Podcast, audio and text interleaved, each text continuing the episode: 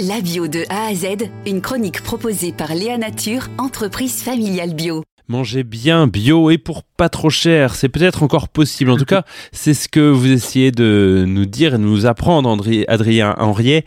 Euh, vous êtes le fondateur de cette euh, initiative On mange quoi Vous proposez euh, des formations, des animations en, cuisine, de l'information également. Quels sont, vous, vos, vos petits conseils pour reprendre un peu de pouvoir sur nos assiettes, être dans ce que je disais, un peu se manger bien bio et peut-être pour pas trop cher? Alors évidemment, quand on parle de bio, la, la première remarque à laquelle on se heurte, c'est la question du prix. Euh, les gens, de façon très juste, euh, ne, répondent bah, c'est bien beau, mais le portefeuille n'est pas extensible.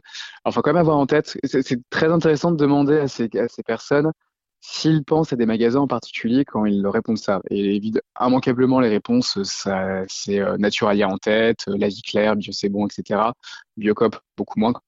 Et en fait, ce qui est intéressant de savoir, c'est que ces trois premiers magasins ont le point commun d'être, au-delà d'être bio, d'être cher, c'est qu'ils appartiennent tous à des grands groupes, Naturalia c'est Monoprix, par exemple, et qu'ils ont été épinglés dans des enquêtes il y a quelques années, je crois que c'était 2019 par UFC Que Choisir.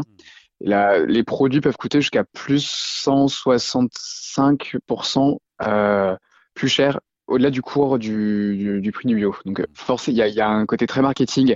Le bio dans les supermarchés est plus cher lorsqu'on s'amuse à, calculer un, panier bio supermarché versus un panier euh, bio d'épicerie de, producteurs. Le prix est très souvent, est très souvent supérieur. Donc, il y a d'abord la question de où on se fournit. Et les supermarchés sont aujourd'hui en bio extrêmement chers. Mmh. Après, il y a pas mal d'alternatives pour réduire ses coûts. Euh, y a la première, c'est donc euh, bah, de changer d'endroit où se fournir. Les épiceries producteurs qui fleurissent dans les grandes villes mmh.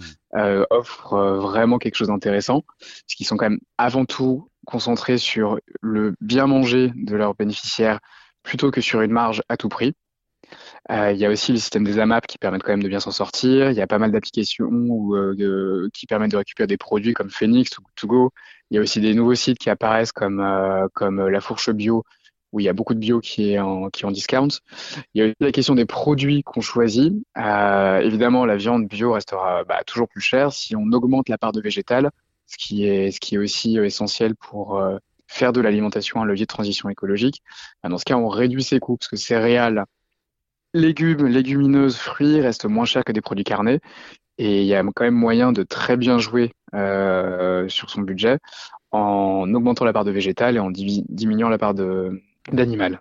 Plus largement, euh, vous souhaitez vous intéresser à, à, à, des repas qui sont euh, euh très populaires et, et communément admis, et, et c'est ça, vous aussi, votre, votre objectif? Je trouve que c'est très intéressant de partir de, du répertoire de la junk food, qui est très souvent très carné, avec des produits ultra transformés, industriels, euh, aussi mauvais pour la santé humaine que pour celle de la planète, et de montrer aux gens à partir de ces, aliments qui sont fortement associés à ce que je viens de décrire, que d'autres versions sont possibles, mais qui prennent en compte les objectifs et les, ambitions de, transition écologique, c'est possible. Lorsque je prends un exemple de, pour ce qui est BAB, une des premières fois où on l'a fait, les enfants arrivent, on leur dit on va cuisiner, on va faire un kebab, ils sont super heureux.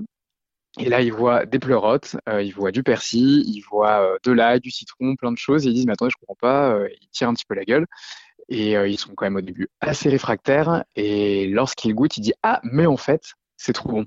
Donc, ce que les gens doivent avoir en tête, c'est que lorsqu'ils investissent dans une nourriture de qualité, ils investissent dans leur santé, dans leur plaisir, dans leur environnement, puisqu'ils prennent soin de la terre.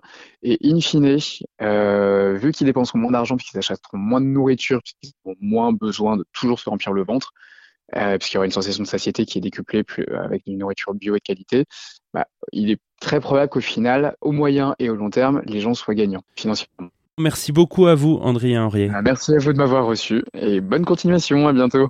Léa Nature, fabricant français de produits bio en alimentation et cosmétiques, bénéfique pour la santé et respectueux de la planète. Léanature.com